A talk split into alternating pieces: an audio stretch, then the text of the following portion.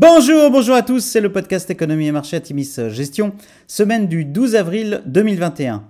Alors petit avertissement, les performances passées ne préjugent pas des performances futures, bien lire les documents de référence des fonds avant d'investir, et puis nous allons citer un certain nombre d'entreprises, il s'agit d'une simple illustration de notre propos et non d'une invitation à l'achat.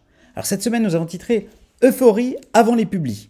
C'est une semaine euh, réduite à 4 jours en France pour cause de lundi de Pâques, mais semaine faste sur les marchés globaux dans des volumes, il est vrai, globalement faibles. Dans plusieurs déclarations, Jérôme Powell, le président de la Fed, a réaffirmé souhaiter durablement maintenir une politique accommodante et que le rebond de l'inflation ne serait que temporaire. Malgré des prix à la production aux USA en hausse de 1%, soit deux fois le niveau attendu, le 10 ans US n'a pas rebondi, finissant la semaine à 1,65% contre un plus haut récent à 1,77%. Les valeurs de la tech bénéficient cette semaine à plein de cette pause dans la hausse des taux longs. Dossier à suivre, Janet Yellen, secrétaire au Trésor US, s'est exprimée dans le cadre de rencontres du FMI et de la Banque mondiale pour une taxation minimale pour les entreprises, et ce, au niveau mondial. Plan de relance voté, plan d'investissement dans les infrastructures en devenir, vaccination massive, et oui, 40% de la population a déjà reçu une dose de vaccin, et réouverture de l'économie, le contexte semble extrêmement favorable à l'économie américaine pour les prochains mois.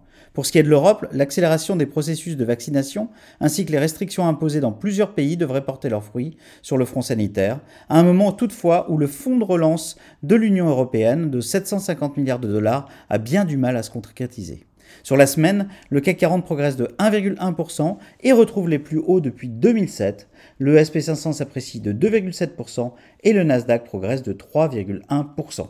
Alors du côté des publications, eh bien pas de publication dans les fonds cette semaine.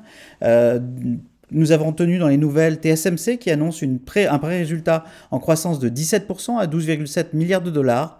Le groupe dépasse très légèrement les attentes. Le CEO a annoncé que les usines tournaient à plus de 100% de leur capacité prévue. Pour faire face à la demande, le groupe prévoit un investissement de 28 milliards de dollars cette année et 100 milliards de dollars sur 3 ans.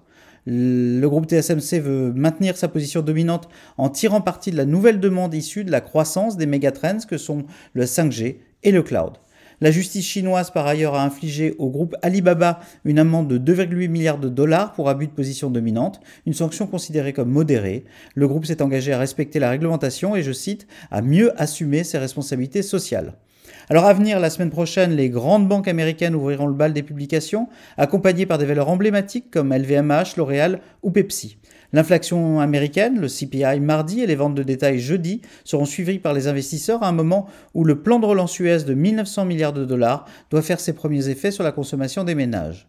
Compte tenu de valorisations élevées sur les marchés US, toute déception devrait être rudement sanctionnée, d'où un souhait de l'équipe de se concentrer sur les dossiers de grande qualité.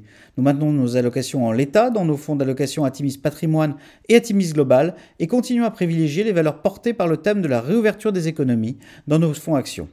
Alors en post-scriptum, vendredi 16 avril, l'équipe est très heureuse de lancer le nouveau fonds thématique Atimis Gen Z, investi dans les entreprises cotées adaptées aux usages de la génération Z née après 1995, et dans les moonshots, ces entreprises apportant des innovations de rupture. Alors à vos agendas pour une présentation complète via Zoom le 23 avril prochain, et longue et belle vie au fond Atimis Gen Z. Entre-temps, nous vous souhaitons une excellente semaine à tous.